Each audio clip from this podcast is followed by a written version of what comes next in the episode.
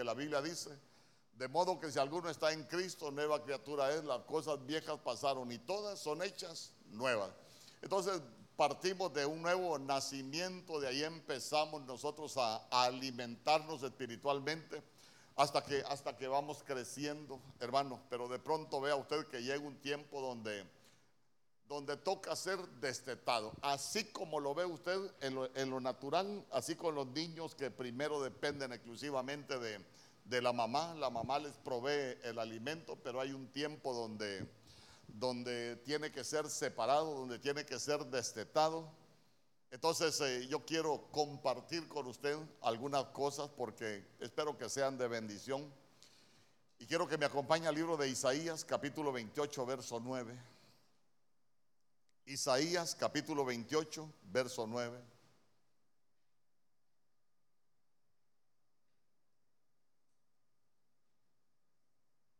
Dice la escritura en el nombre del Padre, del Hijo y del Espíritu Santo. ¿A quién se enseñará ciencia?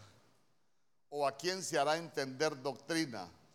A los destetados, a, a los arrancados de los pechos. Que el Señor añada bendición a su palabra. Entonces mire usted que ahí se formula una, una pregunta que a quién se le enseñará doctrina. Cuando hablamos de doctrina es esa enseñanza hermano, es, es como esa instrucción eh, de la palabra del Señor. Y cuando hablamos de a quién se le va a enseñar eh, con eh, ciencia, esa palabra ciencia es conocimiento. La palabra conocimiento tiene que ver con el buen juicio que nosotros llegamos a tener para hacer las cosas. ¿Por qué? Porque cuando nosotros hacemos las cosas mal, el problema es que no tenemos conocimiento, por eso es que no tenemos buen juicio para juzgar si lo que estamos haciendo es bueno o es malo. Y recuérdese usted que, que, esa palabra, esa palabra ciencia también significa opinión.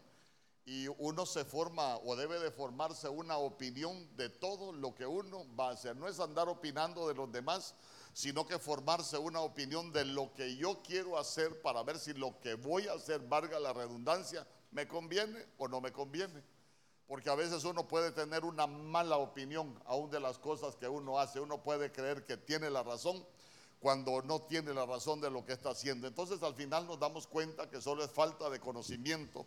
Y se recuerda usted que la Biblia dice ahí en el libro de Isaías capítulo 5 verso 13, por tanto mi pueblo fue llevado cautivo. ¿Y por qué fue llevado cautivo el pueblo? Porque no tuvo conocimiento. Entonces mire usted que la falta de conocimiento lo que provoca es es cautividad. Y no solo eso, la Biblia, si usted lo busca, ay, mire, están veloces estos muchachos, dice, y su gloria pereció de hambre y su multitud se secó.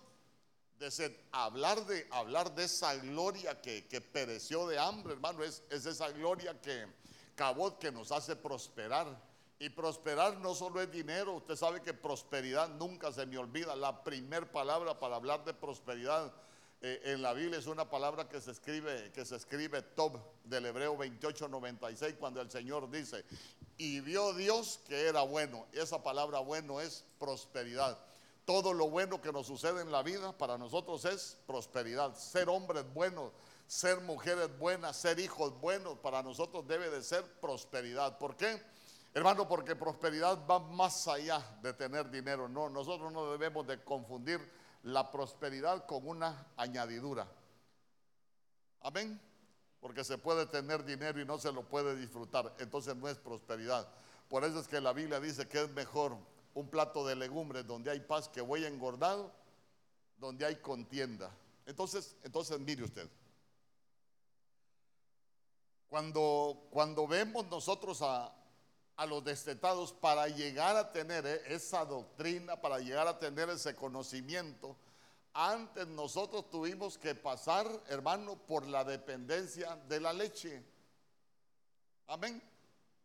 Tuvimos que pasar por esa, esa dependencia. Si yo le preguntara, ¿a, ¿a quién le falta la leche en la refrigeradora de los que estamos acá? Yo le aseguro que casi todos tenemos leche. Amén. Pero, no solo deberíamos de tener leche de la que nos venden ahí, también deberíamos de tener leche espiritual. Ya conmigo, leche espiritual. Entonces, mire qué bonito, ¿por qué? Porque antes, antes, de, antes de ser destetados, nosotros necesitamos ser alimentados por esa leche. ¿Se recuerda usted que en el cantar de los cantares había una preocupación del amado cuando decía, yo tengo una hermana, pero no le han crecido los pechos? Fíjese que hay iglesias que no le crecen los pechos y cuando, cuando se nota que, que, en los ministerios no crecen los pechos, cuando el alimento espiritual en realidad no es tan, no es tan bueno.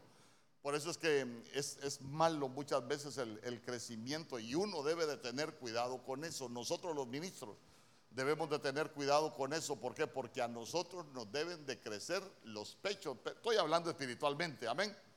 No vaya a decir, ah, uy, el pastor dijo, ¿será que se va a poner prótesis el pastor? Estoy hablando espiritualmente. Chadai es, una, eh, es Dios Todopoderoso, pero Chadai es una palabra compuesta. Y de Chad hay, y Shad lo que significa es pechos que amamantan, pero no como dijo una vieja desvelada allá. Mire lo que dice la Biblia y ni me atrevo a repetirlo. Yo no, no, no, no. Hablar de Chadai es la función maternal de Dios de alimentarnos, porque espiritualmente uno cumple con funciones maternales. Ya me metí al lío, ¿verdad? ¿Por qué le digo que uno cumple con funciones maternales? Por ejemplo, el apóstol Pablo dijo, yo por ustedes vuelvo a sufrir dolores de parto, dijo. Y, estaba equivocado él, no, no estaba, no estaba equivocado.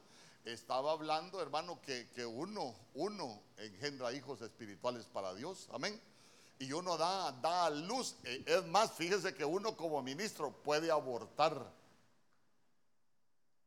y ahí otro día vamos a hablar cómo uno puede, puede abortar un hijo. Entonces, ¿a dónde lo quiero llevar?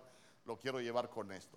Cuando, cuando Dios saca al pueblo de Egipto, se recuerda que les dijo que los iba a llevar a una tierra amplia, a una tierra rala, a una tierra buena, a una tierra de ríos, a una tierra de arroyos, de fuentes, de manantiales, a una tierra de trigo, de cebada, de vides. Y después les dijo, a una tierra que fluye Primero leche, después miel. Y yo con la ayuda del Señor le quiero hablar de las casas con leche. Porque si hay algo que nosotros necesitamos en nuestras casas es tener leche. ¿Y qué es la leche? Palabra. Palabra. Hermano, porque mire, ahí cuando, cuando estudiemos la leche, usted se va a dar cuenta y va a decir, ay, qué bonito lo que la Biblia enseña de la leche. Bueno, bueno, Primera de Pedro, capítulo 2, verso 2.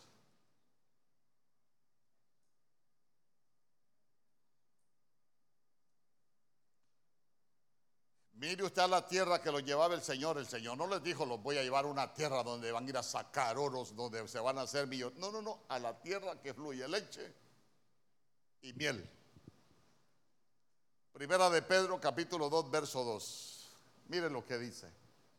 Desead como niño recién nacida la leche espiritual no adulterada, para que por ella crezcáis para salvación. Día conmigo, la leche sirve para crecer. ¿Cuántas son madres aquí? Madres a toda madre. Usted se ha fijado que ahora tienen una leche para la primera etapa, tienen otra leche que es para crecimiento, o, me equivoco. Ah, no sé, a mí también me pidieron pisto para la leche. Entonces, entonces mire usted que, que, la leche, en primer lugar, a nosotros debe de hacernos crecer. Por ejemplo, ¿cómo, ¿cómo crece uno cuando tiene leche? Me voy a ir al huerto. Para hablar de hombre en la Biblia, hay siete palabras que se utilizan para hablar de un hombre. El primer estado en el que el hombre aparece en la Biblia es el de Adán. Ya cuando aparece con nombre, el de Adán. Y Adán lo que significa es el hombre natural. Pero cuando le hacen a la ayuda idónea, usted sabe que la ayuda idónea es cuando ya hay un matrimonio, amén, cuando ya se empieza a formar una familia ya para hablar de ese hombre ya no se escribe Adán, se escribe Ish. Ah, entonces ya no es un hombre cualquiera, ahora se volvió un esposo. Mire, yo me recuerdo, yo le he contado a usted, yo era, yo sé que usted ha sido linda gente, por eso no lo puedo utilizar a usted de ejemplo, pero yo sí era patechucho. Patechucho es del hebreo pateperro. Y yo me recuerdo que, yo, siendo un Adán, hermano, con una mochilita a la casa, la medio tiraba y, agarraba de regreso. Y mis papás, ¿para dónde vas? Ay, vaya, cuídate. Cuando llegué con, con, la pastora por primera vez, hermano, ¿qué cree que hice yo? Como tenía un montón de amigos en el campo, llegué, puse la mochilita y, y ya, dije yo, me voy para donde mis amigos. Y me dice mi papá, hey señor, ¿y usted para dónde va? Usted se quiso casar, me dijo. Cuida de su mujer, me dijo. Y venga, me dijo. ¿Para qué me dijo venga? De ahora en adelante, no quiero ver a su mujer velándole un churro, me dijo, ni velándole un fresco. Usted se va a agarrar su parte para sus gastos y lo demás se lo va a dar a su mujer. Ay, Dios, Dios santo. Es me dijo, de ese montón de bolos, compañeros suyos, olvídese. Ahora usted tiene que estar con su mujer, me dijo, hermano. Entonces, entonces, pero mire qué enseñanza, ¿por qué? Porque el Adán, hermano, solo llegaba y a pasear, pero como ya me había vuelto un esposo, mi actitud tenía que cambiar. ¿Por qué? Porque yo no podía seguir con la misma rutina que vivía siendo soltero. Mi vida tenía que cambiar. Y yo le pregunto, ¿su vida ya en familia ya cambió o todavía sigue con la vida del viejo, con la vida de Adán? Y así empieza a evolucionar uno, así empieza a crecer, así empieza a crecer. Pero lo que nos va haciendo crecer es la leche de la palabra. Mire, a uno se le debe de notar a uno hay cosas que se le van a notar que va creciendo. Por ejemplo, ¿en qué se nos nota que nosotros vamos creciendo espiritualmente? En la forma de hablar. Pablo dijo, primera de Corintios 13, 11, cuando yo era niño, hablaba como niño, pensaba como niño y razonaba como niño. Pero cuando llegué a ser hombre, dejé las cosas de niño. A veces se tienen actitudes de niño. Hay una discusión, ya me voy para donde mi mami. Mi mami me dijo que cuando, cuando, cuando no quisiera estar con vos, que me fuera para su casa. Pero esa es costumbre filistea, no es costumbre del pueblo de Dios. Pero el problema es que somos niños. ¿Sabe qué? el niño no toma en cuenta cuando algo es malo o cuando algo es bueno. Usted se ha fijado que los niños cuando van creciendo tienen una tentación por los tomacorrientes.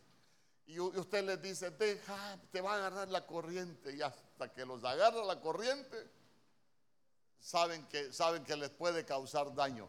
Así pasa con el que es niño espiritualmente, hermano. Uno hace cualquier cosa hasta que le hace daño.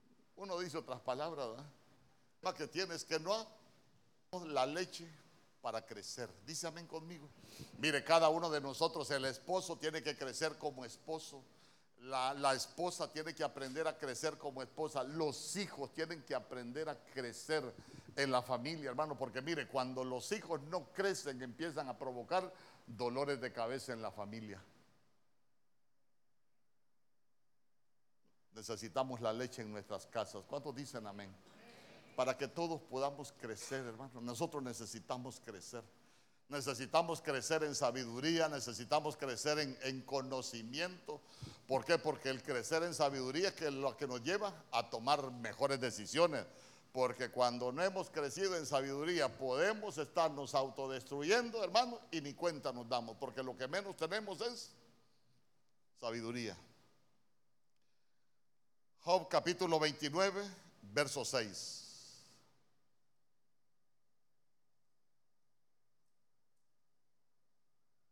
Ya conmigo, casas con leche. primer lugar, para que nos haga crecer. Dice Job capítulo 29, verso 6. Cuando lavaba yo mis pasos con leche, diga conmigo, hay que lavar los pasos con leche. Y la piedra me derramaba ríos. ¿Quién es la piedra? Cristo. La piedra derrama aceite, pero vea usted, la leche nos lava los pies. Cuando hablamos de que la leche nos lava los pies, ¿de qué estamos hablando? ¿Ah? ¿Que va cambiando? Nuestro caminar. Usted ya sabe que hay lugares donde usted no se va a ir a meter. Hay, hay, hay cosas que, hay lugares donde usted ya no puede caminar en ellos. Fíjese que, fíjese que hay un animal que vive ahí en el hielo. Yo no sé si alguien se recuerda el nombre. Que uno que tiene la piel, la piel blanquita, que, que vive en el hielo. Y dicen que ese animal, hermano, es arisco completamente. Eh, cuesta, cuesta para atraparlo. No cae en una trampa, hermano. No se deja atrapar de cualquier manera. ¿Sabe cómo lo atrapan? Los ven donde tienen la cueva, lo que andan en lodo, y le, le llenan la entrada a la cueva de lodo. Prefieren morirse que ensuciarse. Digo yo, qué bonito fuera que los cristianos fuéramos así, que preferimos morirnos que revolcarnos en el fango del pecado.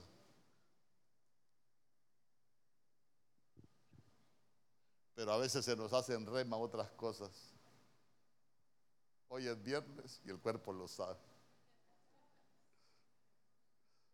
Y se van, se van, y yo le digo, el Señor, el, Espíritu Santo me envió por una calle un hermano con una cerveza. No está aquí, va. No vaya a decir amén. y yo, y mire, yo me, siempre me vengo por un lugar y ese día por, por aquí. Entonces nos metimos por un lugar. Me dice mi esposa, mira, ¿quién está ahí? El hermano. ¿Quieres saber el nombre? Ah. Con una cerveza el hermano. Y digo yo, caramba, pero si hoy tenemos culto, pero él se fue a otra reunión. ¿Por qué? Porque la leche no les ha logrado lavar los pasos. ¿Usted tiene limpios sus pasos? Al pródigo, por eso cuando llegó le tuvieron que dar sandalias nuevas. Tenía un problema con la leche el pródigo. ¿Por qué? Porque la leche nos tiene que limpiar. Decir que la senda del justo es como es perfecto, pero muchos tienen los pies atollados en el fango, en el fango del vicio, en el fango del pecado, en el fango de la contaminación. ¿Por qué? Porque la leche no les ha ajustado para lavarle los pies. ¿Verdad que sí necesitamos la leche? Vaya. Allá usted agarre su porción. La que usted necesita, agarre. Hoy es gratis. Ya le voy a leer un verso. Diga conmigo, necesitamos lavar los pies con leche. Génesis capítulo 49, verso 12.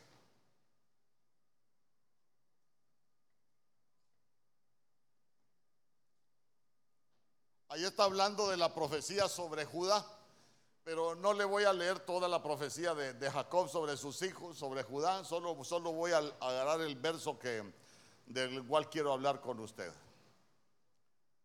Dice, sus ojos rojos del vino y sus dientes blancos de la leche. A ver, Usted que es buen intérprete de la Biblia, ¿qué significa tener los dientes blancos de la leche? ¿Ah? ¿De? ¿Eh? Que los tuviera gastados, sí. Pero que los tenga blancos, vaya. Usted se va a limpiar los dientes Cuando usted llega con los dientes manchados, ¿qué es lo primero que le dice el, odontólogo? ¿Ah? No se los lavó. ¿Y por qué le dice que se los tienen que limpiar? ¿Ah? Porque los tiene sucios. Entonces, entonces los dientes blancos por la leche es señal de que nuestra boca está limpia. si los dientes estuvieran sucios, quiere decir que tenemos nuestra boca sucia. Yo le quiero preguntar, ¿cómo está su boca? ¿Está limpia o está sucia? Porque se recuerda usted que Efesios capítulo 4, verso 29 dice, ninguna palabra corrompida, ninguna palabra sucia salga de vuestra boca. Únicamente la que sea buena para edificar. Ya conmigo, de mi boca solo tiene que salir palabra que sea buena para edificar. En el momento preciso. Imagínense qué bonito. ¿Cuántos fueron mal hablados aquí, hermano? Ah, ah, ya, ya, ya de pronto aquí, nadie, pastor. Aquí todos teníamos una trompis chulis. Hermano, un montón éramos mal hablados. Iba a contar unas cosas, pero mejor no. ¿Qué quiere saber? Ah. Entonces, entonces, mire, ¿cómo hablaba usted? ¿O cómo hablaba usted antes de venir al Señor? Yo le quiero preguntar, ¿será que, será que la leche ya le lavó los dientes, ya se los tiene blancos por la leche? o los tiene sucios por la manera en que habla. Ay, hermano. A veces sabemos cristianos que hablamos peor que los mundanos. Hay mundanos que hasta vergüenza les da decir malas palabras, pero hay cristianos que en sus casas no les da vergüenza decir malas palabras. Le dan rienda suelta, no a la boca, al hocico, digo yo. Porque la Biblia también habla del hocico, ¿no? Seguro. Pero yo le quiero preguntar, ¿su boca está sana ya? Es que miren, yo no quiero que se vaya a condenar hoy, hoy, a partir de hoy, en mi casa en blanco, porque me voy a limpiar la boca. Ya no voy a hablar lo que hablaba, ya no voy a decir lo que decía. Hermano, es que a veces uno dice cosas terribles, fíjese. Yo sé que usted tal vez no, tal vez el que esté a la par suya o tal vez alguien que nos ve por las redes, pero, pero nosotros necesitamos tener leche en nuestra casa para que se nos limpien los dientes. ¿Por qué? Porque esa es una señal de que nuestra boca está sana, está limpia. Y recuérdese que en la boca tenemos una, una cosita que si usted lee detenidamente dice que está puesta y es la lengua, que con ella podemos encender el fuego del infierno. A veces, a veces las casas se nos vuelven un infierno por la forma en que nosotros hablamos. ¿Cuál? La paz de Dios que sobrepasa todo entendimiento. ¿Cuál, hermano? Pacificadores, olvídese. Facilito le metemos fuego a la casa con lo que nosotros hablamos. Mire, una vez nos invitaron a un cumpleaños. Una mesa bien bonita, un pastel bien bonito, ahí bien arregladito todo. Y me dice mi esposa, debajo de la mesa hay un nido de serpientes, me dijo. Ay, hermano.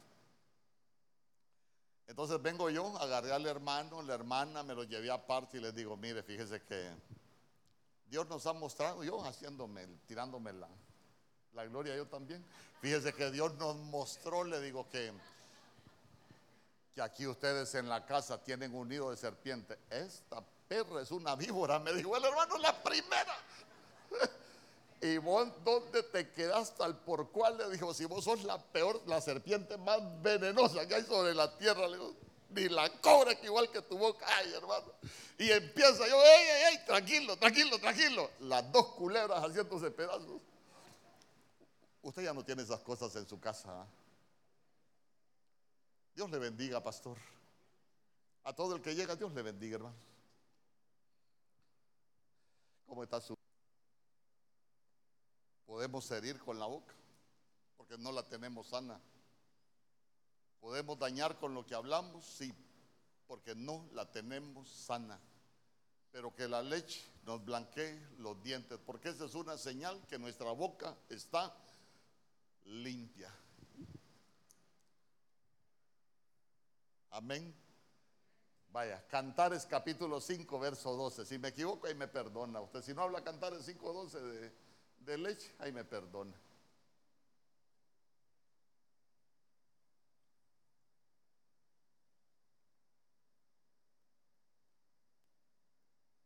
Ya conmigo sus ojos. Como palomas junto a los arroyos de las aguas. ¿Con qué se lavan los ojos? Mire, compara los ojos con palomas.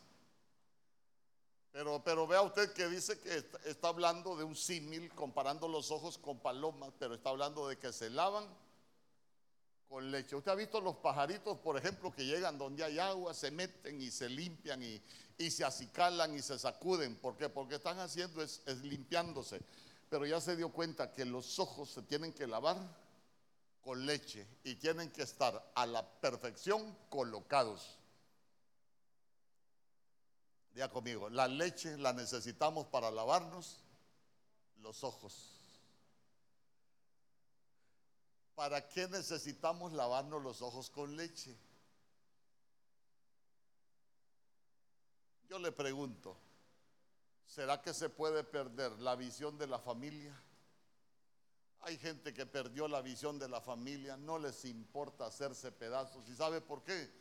Porque los ojos los tienen sucios, no ven más allá. Hay gente que los ojos los tiene tan sucios que no ven más allá del daño que se puede causar a una familia. ¿Por qué? Eh, porque no se tiene visión, tienen una mala vista. La, la leche no les ha servido para limpiarse los ojos. Fíjense que para limpiarse los ojos, por ejemplo, usted se va al libro de Apocalipsis en el capítulo 3, la Biblia habla de colirio para ver, pero aquí está hablando de, lavar los ojos con leche, hermano. Es que la leche también nos habla de, pureza. ¿Se imagina usted lavarse los ojos con leche? Tanta, tanto tratamiento que se hace con la leche. Pues no quiero entrar en esos detalles. ¿A, dónde lo quiero llevar? Que, el lavarnos los ojos con leche lo que va a darnos a nosotros es una buena visión. Las que son madres, ¿a cuántas le dijeron alguna vez para que se le quite lo irritado de los ojos a su hijo? Échele una gotita. Ah, ¿Verdad que sí? ¿Y por qué no me ayuda, pues? ¿Ah? ¿Verdad que más de alguna vez le dijeron cuando a sus hijos se le dañaban los ojos? No, le dijo, ¿y para qué lo va a llevar al doctor? Mire ahí, abra la lechería, una gotita en cada ojo y cabal. ¿Con qué le limpiaba los ojos? Con leche. Nosotros necesitamos cuidar nuestros ojos para que no se enfermen, para que no se dañen, porque cuando se nos dañan los ojos, uno pierde la visión, puede perder hasta la visión de la vida. Imagínese usted, alguien que va a un lugar de vicio, a un lugar de corrupción. ¿Cuál es el problema? Que tiene malos los ojos porque al lugar donde va se va a destruir. Pero como no tiene visión, ahí va a hacerse pedazos. Pero mire qué bonito. Necesitamos leche para que nuestros ojos sean limpios. Hermano, tener una buena visión de lo que nosotros queremos alcanzar en la vida. ¿Sabe usted que muchos cristianos tienen ese problema? Que como no tenemos una buena visión, hermano, a veces ni metas tenemos. ¿Qué queremos ser en la vida? ¿A dónde nos vemos? Como no tenemos visión, hermano, la hemos perdido. Uno ni se ve en el futuro. Mire, cuando uno tiene una buena visión, uno tiene que verse en el, en el futuro. Enferma su visión. La Biblia dice que sin visión el, perdemos el freno cuando no tenemos una buena visión. ¿Se recuerda usted que el Señor dijo, hijo mío, dame tu corazón y que tus ojos se deleiten en mis caminos? Pero si los ojos están malos, no lo vamos a poder lograr.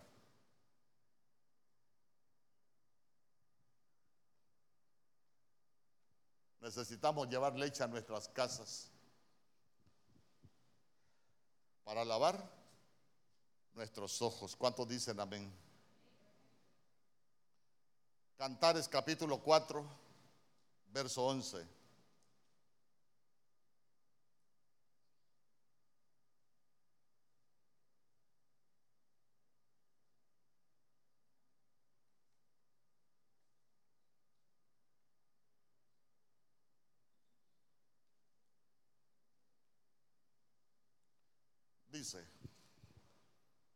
Como panal de miel, destilan tus labios, oh esposa. Mire lo que tiene la esposa debajo de la lengua. ¿Qué, tiene, ¿Qué debería tener la esposa debajo de la lengua? Miel y leche. Y el olor de tus vestidos como el olor del Líbano. Pero como estamos hablando de la leche, Canaán era la tierra que fluye leche y miel, pero ya se dio cuenta que aquí el orden está invertido. Tiene primero miel y después tiene leche. ¿Para qué necesitamos nosotros tener leche debajo de la lengua?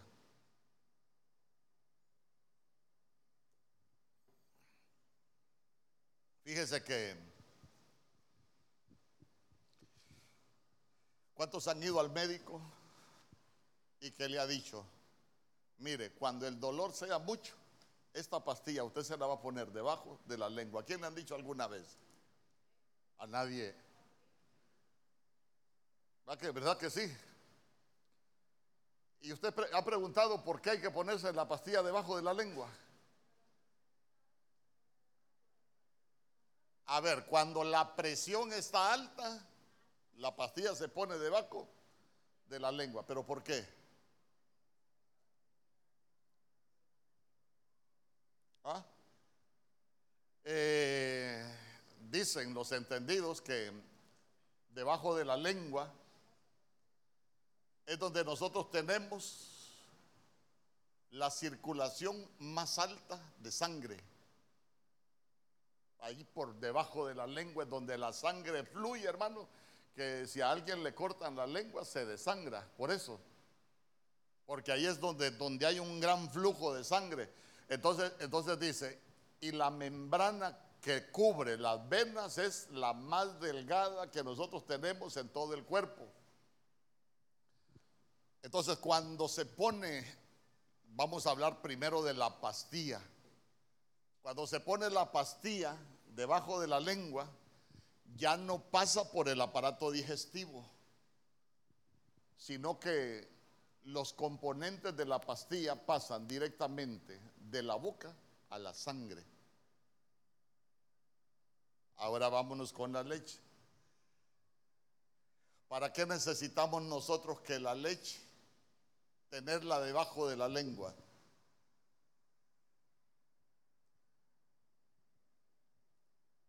¿Mm? Ya le expliqué de la pastilla. ¿Para qué necesitamos tener la palabra o la leche debajo de la lengua. Por ejemplo, usted ha leído que la Biblia dice, en la sangre podemos tener, si no tenemos lengua, podemos tener cosas, porque la Biblia dice que uno se amarra con los dichos de su boca. Entonces, mire, si nosotros tenemos leche debajo de la lengua, quiere decir que cuando esa leche puede provocar efectos más rápidos en nuestra vida. ¿Será que, ¿Será que si nosotros tenemos leche debajo de la lengua, eh, puede llegar más rápido a nuestras manos, por ejemplo? ¿Puede llegar más rápido al corazón? Sí. Y a veces el corazón, hermano, mire, el corazón es como una bodeguita, porque usted ha leído Marcos capítulo 7, allá por el verso 21 que la Biblia dice que de dentro del corazón de los hombres salen los malos pensamientos, los adulterios, las fornicaciones, los celos, las iras, las contiendas, la maledicencia, todas estas cosas, dice, salen del corazón. Pero imagínense usted qué bonito que tengamos leche debajo de la lengua y nos llegue rápido al corazón, nos va a cambiar. Ahora póngase a pensar, ¿por qué hay gente que no se apartan del pecado? Porque no tiene leche debajo de la lengua, cuesta que le llegue. Es más, a algunos les entra por la boca, pero va a los intestinos y la desechan. ¿Y por qué le digo que la desechan? Porque usted predica, predica, predica y predica de las cosas que son malas y siguen haciendo lo malo. Quiere decir que, que no les entra por la sangre, les entra por la boca, que es muy diferente. Y la desechan.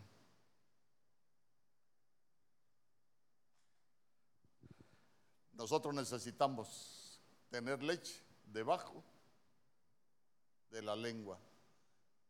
Cuando tenemos leche debajo de la lengua, más rápido va a provocar cambios en nosotros, en aquellas áreas que nosotros necesitamos cambiar. Dice amén conmigo. Proverbios capítulo 30, verso 33.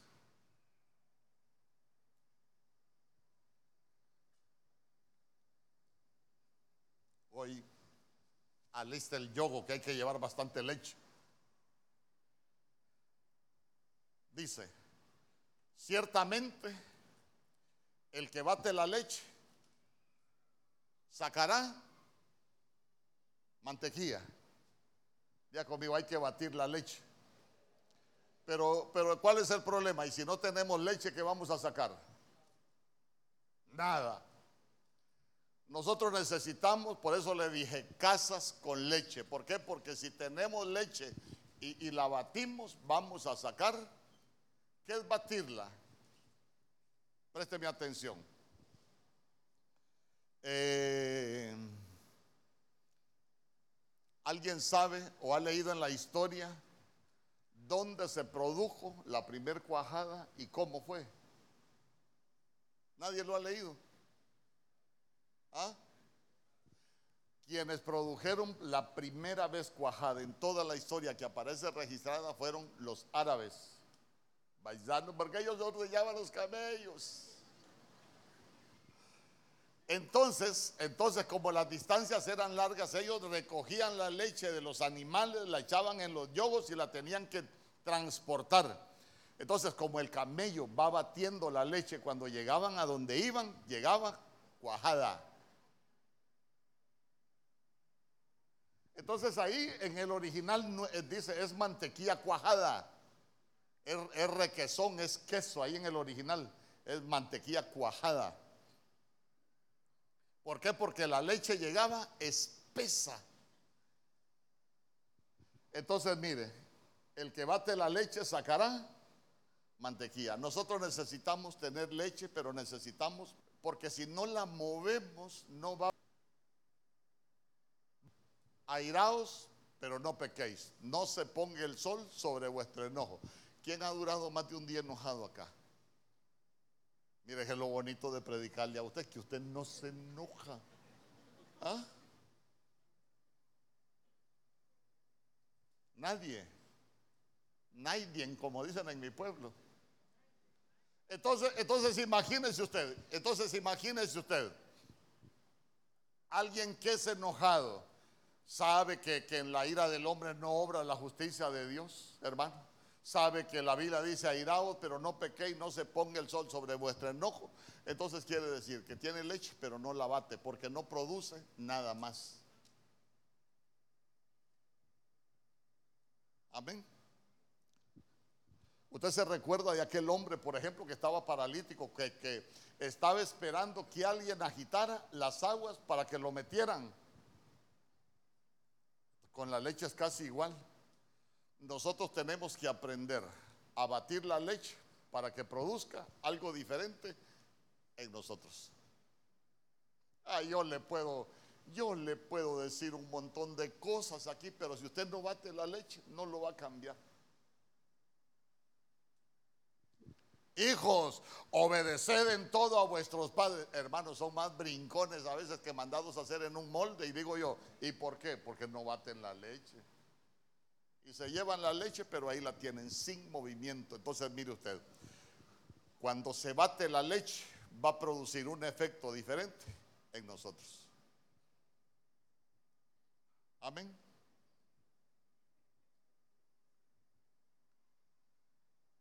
Esposos, amad a vuestras mujeres.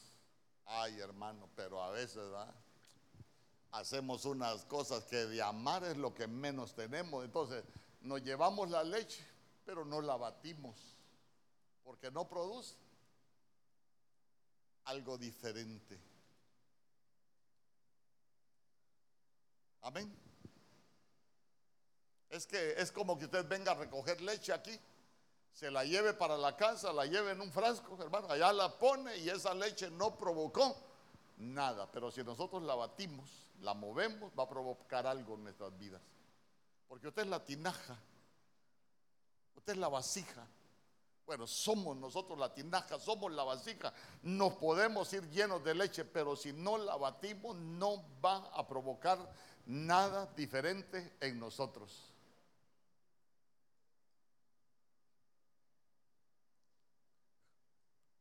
Mire, ve. Alguno aquí ha sido ligero para hablar, hermano. Así ligero que, que, cuando se enoja dice cosas y después hasta queda pensando todo aquel montón de, babosadas que dijo, ¿ah? todo el hebreo que se le salió. El hebreo, el griego, las lenguas muertas, hermano. Y, uno dice, ¿cómo pude decir tantas cosas en un momento? ¿Y, y por qué cree usted que pasa eso? ¿Ah?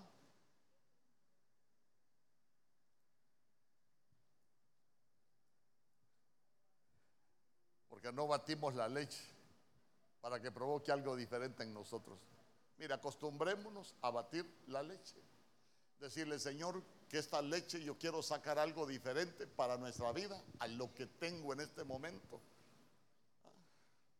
Porque si no, hermano, siempre vamos a estar en lo mismo. Entonces, entonces mire qué bonito. Si tenemos leche, la batimos, vamos a tener algo más. Isaías capítulo 7, verso 15 creo que es.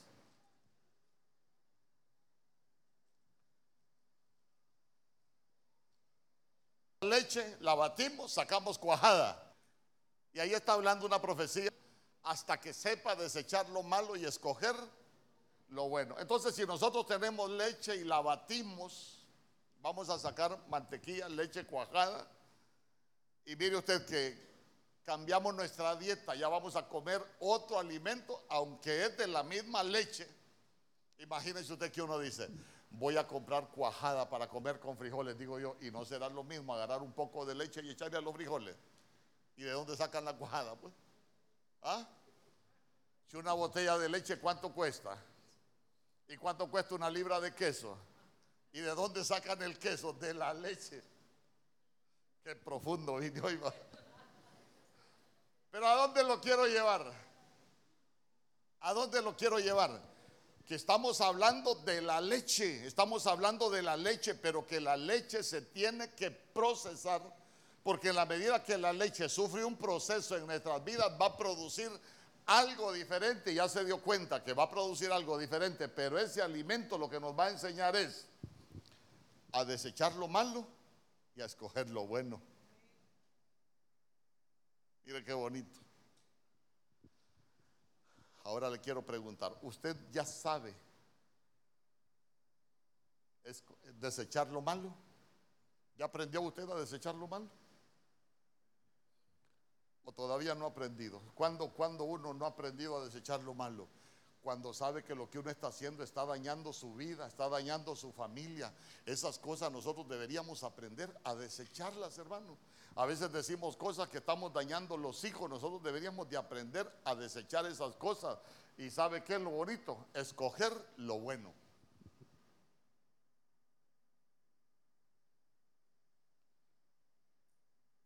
¿Usted ya sabe escoger lo bueno? ¿O todavía de vez en cuando escoge lo que es malo?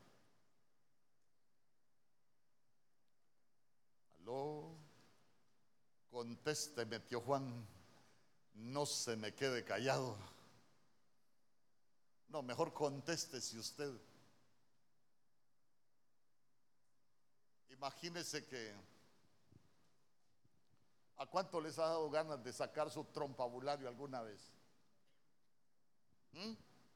Mire, eso es lo bonito de predicar aquí, que usted tiene boca de discípulo. Solo doctrina sale de su boca. Pero ya se dio cuenta que, a veces a uno, a uno le dan ganas de decir un montón de cosas. Yo le aseguro que muchos han dicho aquí, ah, me dieron ganas de decirle hasta de lo que se va a morir. Ahora ve, ahora vea usted, el que lo dijo, ¿qué problema tiene? Tiene leche, pero no la bate porque no ha sacado nada nuevo. ¿Por qué? Porque sabiendo que lo que va a decir o, lo que va a hacer no es bueno, lo hace.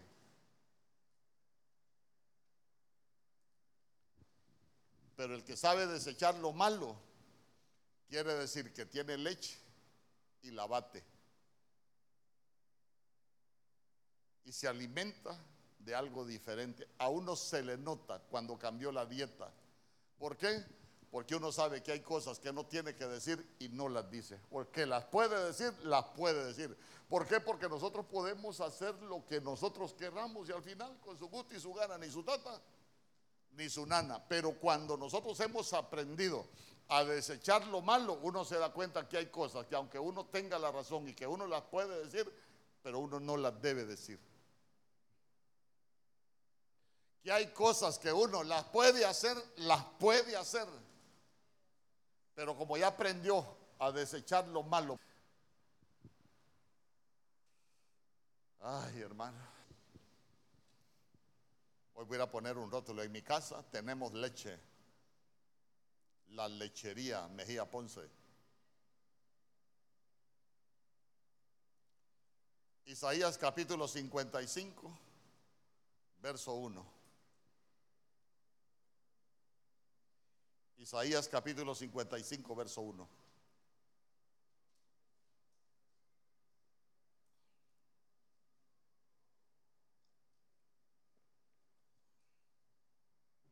Mira qué bonito. A todos los sedientos venid a las aguas. Y los que no tienen dinero, venid, comprad y comed. Venid, comprad sin dinero y sin precio. Vino y leche.